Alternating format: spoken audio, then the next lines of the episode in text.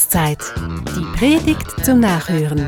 Ein Podcast der Pfarrei Heilig Geist in Hühnenberg.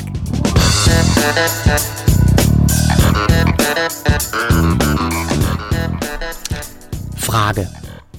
Was haben der lateinische Kirchenvater Augustinus, die Punk-Diva Nina Hagen, ich und du miteinander gemeinsam? Nun, Augustinus suchte nach dem Glauben an Gott. Nina Hagen tat es und auch ich suche dauernd nach Gott. Ob du es tust, das weiß ich nicht. Aber vielleicht geht es dir ja tatsächlich ähnlich wie uns. Dass wir nach Gott suchen, unbewusst oder bewusst, das behaupte ich einfach mal. Das ist bei jedem Menschen gleich. Wie das aussieht und wie das geht, ist allerdings sehr unterschiedlich. Es ist so individuell, wie wir halt sind. Zum Glauben zu kommen verläuft dabei einerseits ganz unspektakulär und andererseits bleibt es immer auch ein Wunder. Schauen wir genauer hin. Augustinus war ein Gelehrter hochintelligent, zugleich ein Lebemann und Freund aller sinnlicher Gelüste. Lange war ihm das Christentum zu wenig intellektuell. Zum Glauben kam er schlussendlich durch andere. Die hatten ihn begleitet und animiert, unaufdringlich, aber beharrlich. Und so formulierte er am Ende höchst poetisch Spät habe ich dich geliebt, o Schönheit, so alt und doch immer neu. Spät habe ich dich geliebt, und siehe, du warst in meinem Innern und ich war draußen. Draußen suchte ich dich. Du warst bei mir, aber ich nicht bei dir. Dann hast du mich berührt und ich entbrannte in deinem Frieden. Das ist es.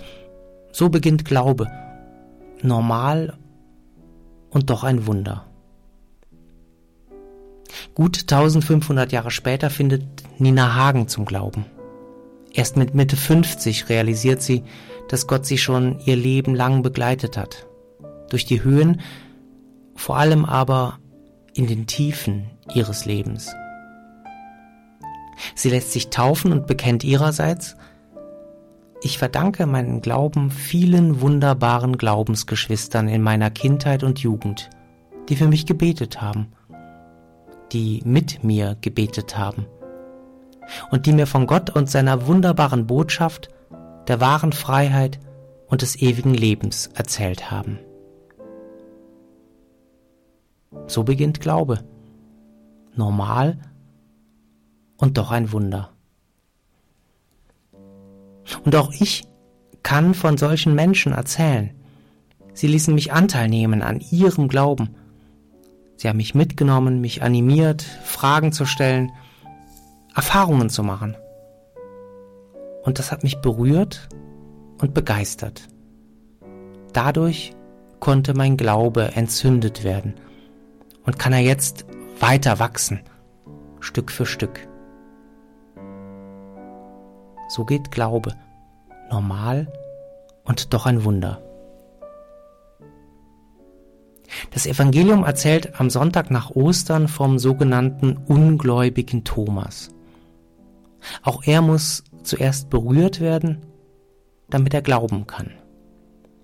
Die Berichte seiner Freunde, die genügen ihm nicht.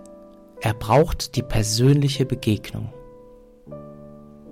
Streck deinen Finger aus und sieh, streck deine Hand aus und leg sie in meine Seite und sei nicht ungläubig, sondern gläubig. Das ist Jesus. Und so geht Glaube. Normal und doch ein Wunder. Thomas, Augustinus, Nina Hagen, ich, wir sind wirklich sehr schwer vergleichbar. Aber es waren doch immer konkrete Begegnungen, die uns in irgendeiner Weise zu Gott geführt haben. Gott handelt durch andere Menschen. Durch Menschen, die Fragen in dir aufwerfen, durch solche, die dir einen guten Gedanken schenken. Gott handelt, indem du eingeladen wirst zu einer Begegnung, zu einem Anlass, zu einem Gottesdienst. Gott kann nicht anders, als um uns, also um dich und um mich zu werben. Und Gott lässt sich dabei ganz schön viel einfallen. Auf vielfältige Weise macht Gott sich berührbar. Er ist initiativ. Er zeigt sich und er eröffnet und initiiert damit unseren Glauben. Wir können sagen, Gott macht sein Herz auf und dann steht die Tür zum Glauben weit offen. Das haben wir so erlebt. Augustinus, Nina Hagen und auch ich.